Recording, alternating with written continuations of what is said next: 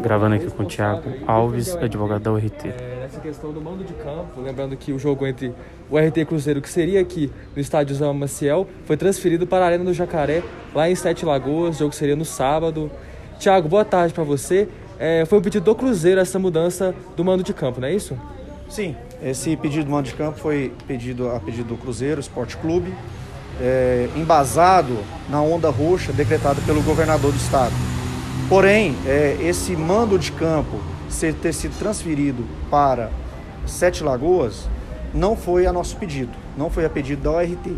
Isso foi a própria federação que, diante de uma ordem do presidente do Tribunal de Justiça Desportivo, teve que remarcar essa partida para 7 de agosto. Porém, a ORT não aceita, não acata essa decisão e já estamos, é, já recorremos essa decisão para que o jogo entre o RT e Cruzeiro ah, no sábado, 6 de março, às 21 horas, seja realizado em Patos de Minas. Por quê? Estamos amparados em uma fala do secretário estadual de saúde de Minas Gerais, em que ele é bem claro e objetivo. Jogos mineiro, do Campeonato Mineiro, Copa do Brasil, poderão, desde que atendidos os requisitos, ser realizados em suas cidades. E a URT sempre preza todos os protocolos sanitários para que o jogo, o jogo seja realizado em Patos de Minas.